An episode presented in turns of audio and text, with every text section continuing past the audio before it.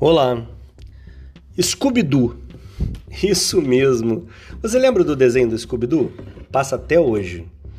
O que isso tem a ver com esse podcast? Eu poderia começar de outra forma, dizendo que tudo de extraordinário que você deseja está além do medo.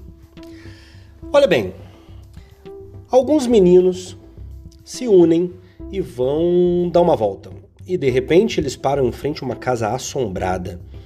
Eles podem fazer duas coisas. Podem falar, quer saber, vamos pro McDonald's. E aí vão, fazem um lanche e são parte de 98% da história o tempo inteiro.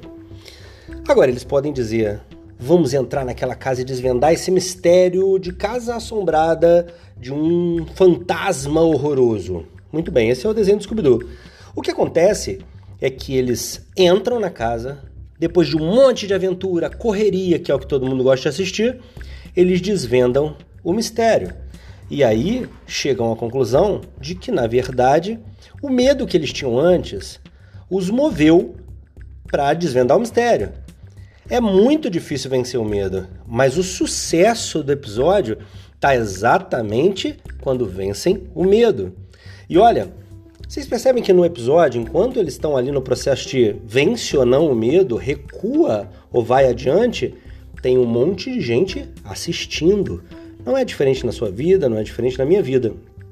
Acontece que essas pessoas estão torcendo sim para chegar num desfecho muito interessante. Até porque o desenho já é conhecido e eles sabem que no final vai dar tudo certo.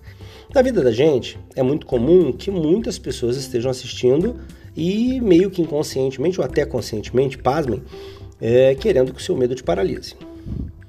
No desenho, o medo não paralisa os meninos e o Scooby-Doo, e eles então vencem aquele medo e desvendam que o fantasma era só uma pessoa querendo se beneficiar do medo dos outros, tá certo? Muito bem. E na sua vida? Eu sempre faço essa pergunta. e na sua vida, o medo tá te paralisando ou você tá descobrindo que o fantasma que te assombrava, na verdade, nunca existiu?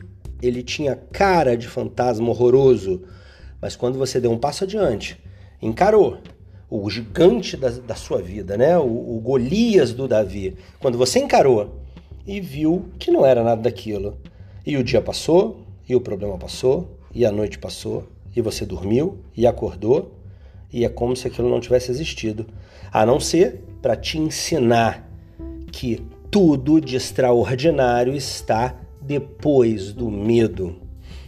Tá certo? Olha em volta. Do que você tem medo?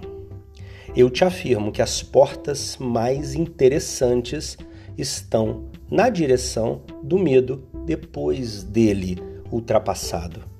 Tá certo? Geralmente, fica uma dica, hein?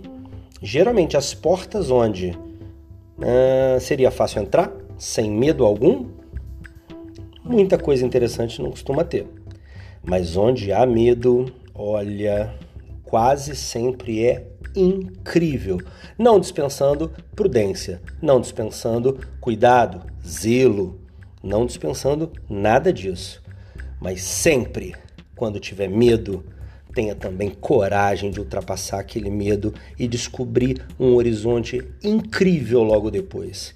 A última coisa que eu tenho para dizer é: estude biografias de pessoas bem-sucedidas e felizes aparentemente, porque bem-sucedidas dá para medir, felizes quase nunca.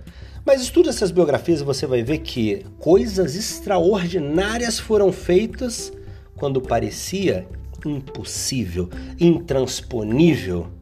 Olha, tem coisa assim na sua vida. Se tem coisa assim, historicamente aprendemos que lá adiante tem vitórias sensacionais. Ok? Luciano de Paula aqui. Abraço forte.